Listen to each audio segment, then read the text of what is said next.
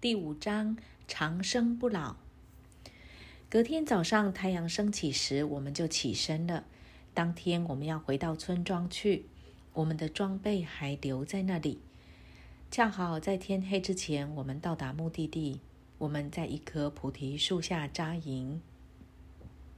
隔天早晨，艾莫尔来跟我们打招呼。我们开始问他问题。他说：“我不会对你们的问题觉得奇怪。这一次我会很高兴，尽力回答各位的问题。其他的就等你们深入工作之后。我要用你们的语言讲述我们信仰中一个伟大的原则，好使你们能完全了解。当每个人知道这个真理，正确的解释，一切皆出于一。我们与宇宙心值的原值神同为一体。我们是一个大家庭，每一个婴孩，每个人生下来，不论他的阶级或信念，都是这个大家庭的成员。你们问我们是不是相信死亡是可以避免的？让我用西达的话回答：人体由细胞组成，植物和动物也是一样。我们常说他们是尚未进化的兄弟们。细胞是身体的基本单位，经由生长和分裂。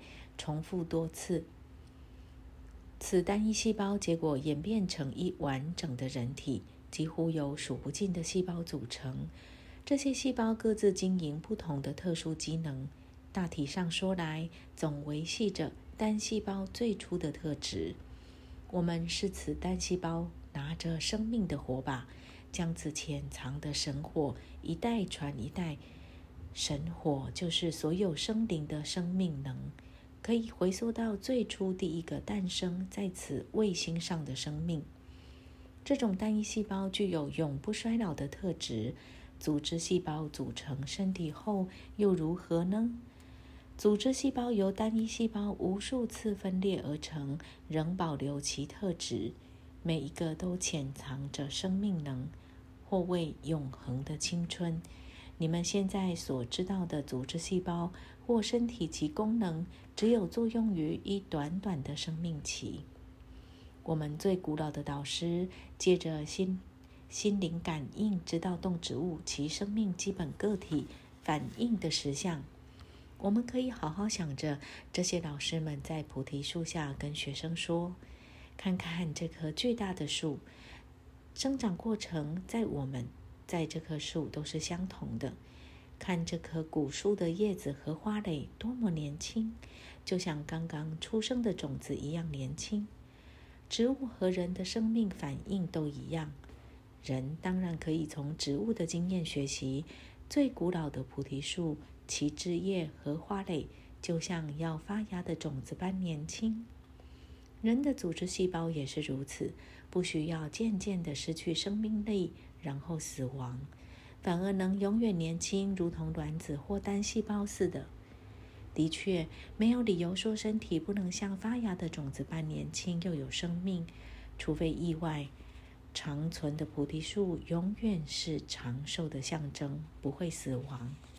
自然律里没有凋落，没有衰老的过程。似乎这些因素在菩提树里面影响到细胞的生命能。人类的神性的肉体里也一样。自然律没有死亡或凋落，除了意外，身体里不会有不可避免的衰老过程。没有东西可以慢慢腐蚀个体，那么死亡是可以避免的事件。疾病英文字意思是缺乏松弛，精神的喜悦、平和从心灵反映到身体上。高龄所致的衰老是一般人类的经验，就是因为不知道身体上或心理上形成疾病的真正因素而已。甚至于意外事件都可以借着适当的心理态度来避免。西达说，身体状态保持好，自然能抵压、抵抗传染病或其他疾病，像瘟疫或流行性的疾病。西达可以吞食细菌，也不会生病。记住，青春是上帝的爱的种子植于神性的人类之中。的确，青春是人类内在的人性。青春是灵性的生命，只有活着的、爱着的、美丽的生命是永恒的。年龄不是灵性的，它是死亡的、丑陋的、不真实的。恐惧的思想和痛苦的思想产生丑陋，即所谓年老；喜悦的思想、爱的思想和理念的思想产生美丽，称为青春。年纪是一个壳子。壳子里面有真实的种子，青春的宝石。练习时需要保持赤子之心，看到神性的小孩在里面。睡觉以前暗示自己：现在我知道灵性而愉悦的身体在我里面，永远年轻，永远美丽。我有美丽的灵性的心灵，我有眼睛、鼻子、嘴巴、皮肤，此神性婴儿之体。现在今晚是完全的。睡觉的时候，肯定的重复念几遍，多想几遍。早晨起身，大声暗示自己：“美妙啊，亲爱的！”念自己的名字。里面有一位神圣的炼金术士。由于肯定的灵性力量在晚上产生作用，神性在内在彰显出来。渗透到这个灵性的身体和灵性的庙堂，以致死亡和疲惫的细胞的炼金士倒了，金色新的皮肤伴同健康和可爱而来，显示出来真正神性的爱就是永恒的青春。神圣的炼金士在我的庙堂里面一直生产新而美丽的婴儿细胞，青春的灵性在我的庙堂里面。此神圣的人体，并且一切都是美好的。嗡，相体，相体，相体，平静吧，平静吧，平静吧。学习孩子般甜美的笑，灵魂的笑是精神松弛，真正的微笑才会美丽，才是内在永恒的主的杰作。我要为世界着想，希望整个世界快乐幸福。如此确信是很好的。一天工作之前，确定在我里面有一个完美的形象，神性形象。我现在已成为我所希望的一切。我每天看到我美好的实相，直到真的如此。我是神子。我所欲求的不但是现在，而且永远的能实现。学着激励自己，肯定的暗示。无限的爱充满我心，完美的生命激荡我的身体。你的每一件事情都是光明的、美丽的，培养灵性的幽默，享受阳光。